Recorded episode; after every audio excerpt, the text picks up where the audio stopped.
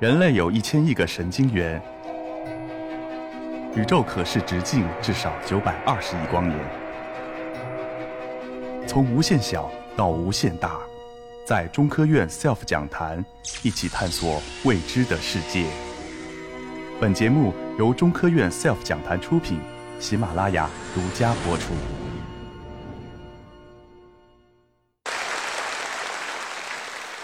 首先是感谢咱们前面六位这个科学家对我给我们的一个分享，呃，我听了之后也是受益匪浅。呃，那么下面由我来这为大家分享一下我们团队的一个工作。那么这个我是叫张葛，来自中科院长春光机所。那么今天我报告的题目是叫做微青内眼这个配角膜。呃，四百年前，意大利有一个人叫做伽利略，那他们他用这个一个凸透镜和一个凹透镜。呃，把这两个东西放在一个光学镜筒上面，发明了世界上的第一台望远镜。那么这台望远镜，我们人类利用这台望远镜就能够看到遥远的星空。呃，因此也开创了这个人类利用光学仪器来探索我们整个社整个世界的一个这个开端。那么伽利略发明这台望远镜，相当于为我们配备了一个千里眼，就像这个葫芦娃一样，那么使我们的人类的视力增大极大的得到了增长。呃，那么在这个情况下，它一个千里眼的这个主要元器件，就是刚才我说的是一个两个反射镜，那它就是一种光学材料。呃，那么我们的团队的这个这个这个工作，就是为这个千里眼来研制它的这个光学材料，我们把它比喻成为角膜。那么在建国之初，为了发展我们中国的这个呃兵工光学仪器和这种民用的光学仪器，那么在长春建立了这个叫做仪器馆，它的首任馆长就是。呃，我被誉为中国光学之父的王大珩先生。那么在建所的时候，王大珩先生也看到了光学材料对光学仪器的一个重要的程度。那么他也是在东北向东当当时的东北政府申请了四十万的专用经费，邀请当时在上海耀华玻璃厂就职的龚祖同先生一起来呃进行咱们这个光学玻璃的一个研制的过程。呃，那么龚祖同先生也是非常高兴，得到这个消息之后，呃，于一九五一年来到了长春。对，为这个光学玻璃的建设也进行了一些基础的配备。那么，由于王大珩先生和这个龚祖同先生早年在国外求学的一个经历与这个呃光学玻璃是息息相关的，因此他们呃大概花了两年的时间就熔炼出了我们国内的第一锅光学玻璃。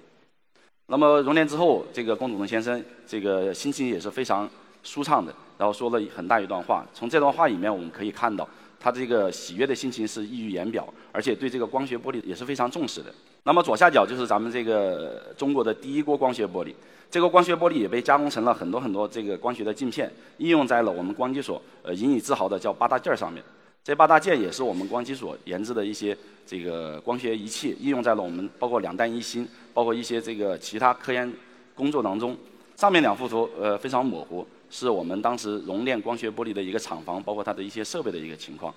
呃，从这个图我们可以虽然比较模糊啊，我们可以看到当时的这个呃仪器设备啊，包括它的条件是非常艰苦的。那对我们老的老一辈科学家，这里我们也是表示一个致敬。在这么艰苦的条件下，为我们中国创造了许多种许多的第一。但是随着我们这个社会的发展，随着我们这个技术的进步，那么要求我们这个光学仪器的分辨率越来越高，也是希望我们的光学仪器看得越远，看得越清楚。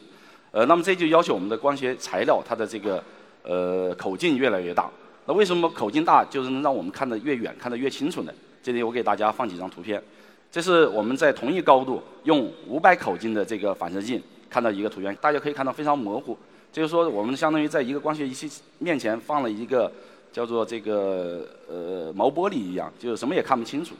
那么如果用一米口径的这个光学仪器来看这个这个这个物体的话，我们可以看到基本上。能分辨一些信息，但是还是不是很满意。如果用两米，那么是这个一个这样一个这个状态。如果用四米的这个望远镜、四米口径的这样一个光学仪器来探测我们同样的一个呃事物，那我们可以看到这个清晰度是非常好的。而且我们如果把这个照片放大，实际上是可以看到它这个呃不包括汽车的一些细节，比如它的天窗啊，比如它的这个后视镜等等一些细节。所以说呃这个呃从这个锐利判据来说的话。呃，一个光学仪器的这个分辨角，极限分辨角是与它的口径成反比的。口径越大，它的极限分辨角越越小。那么我们看物体看得越清楚，而且可以看得更远的一个物体。呃，但是对于光学材料，刚才我们上说光学玻璃这种材料，透射式的材料来说的话，随着口径的增大，它最大的毛病就是，呃，内应力消除是非常困难的。因此，在上世纪五六十年代的时候，呃，慢慢就是淘汰了这种光学玻璃，而是发展了一些反射式的光学材料。这其中就包括呃今天我所说的这种碳化硅陶瓷。那么为什么碳化硅陶瓷得到了大家的这么认同呢？第一个就是碳化硅陶瓷重量非常轻。呃，用我们专业的术语来说的话，就是碳化硅陶瓷的比刚度呃非常大，它是玻璃的将近四倍。它这种轻的优势呢，带来什么好处呢？左边这个图的话是哈勃望远镜的一个两米四口径的主反射镜，它由于采用的是玻璃材料，所以它这个重量达到了九百二十八公斤。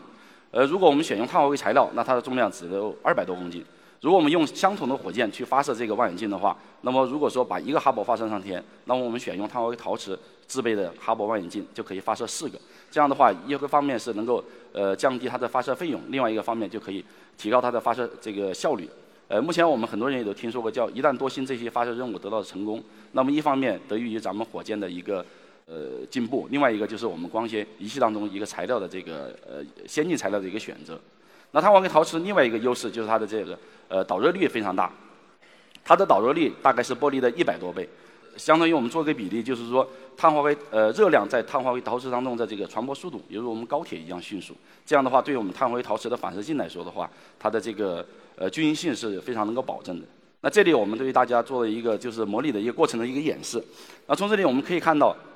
碳化硅陶瓷它很快就能够实现一个温度的平稳，而对玻璃来说，很长时间它也达不到这样一个呃比较理想的状态。但是我们知道，任何事物都是有两面性的，在它展现了它的优势的时候，同样存在很多难度。那这个碳化硅有什么难度的？第一个就是它的硬度非常高。那么如果用这个这个模式硬度来评价的话，呃，个它呃金刚石它的硬度值大概是在十，那么碳化硅的硬度是九点五以上，就说明，呃碳化硅的硬度它是仅次于金刚石。如果要把碳化硅陶瓷来作为一个反射镜打打磨成一个反射镜的话，它只能选用是这个金刚石这么一个材料，那么带来的成本提高，另外一个带来的是它的这个加工效率的一个降低。另外一个难度就是碳化硅陶瓷这个加工到一定精度的难度也非常大，呃它的精度要求也是非常高的。如果说我们把一个一米五的碳化硅反射镜进行一个呃加工到我们所需要的一个精度的话，那么相当于我们开着这个压路机去对整个北京市的地面做一个平整，从东北角的这个顺义到西南角的一个房山，在这么六十一公里的范围内，我们需要它的这个精度值达到多少呢？是零点五个毫米以下。那么是一个什么精度要求呢？就是相当于整个从呃顺义到房山这么六十一公里的范围之内，它的这个高地面的高低起伏。不不能高于就是四五张这个 A 四纸的一个摞起来这么一个厚度，这个难度的话，大家可以想象，这个是非常难的。所以说，基于这种一些难度的话，大家对这个呃材料的认识也是就是说有一些呃另外的认识。但是由于它综合的性能的话，也是吸引了很多科学家去做呃深一步的探讨。这其中就包括我的老师赵文新研究员。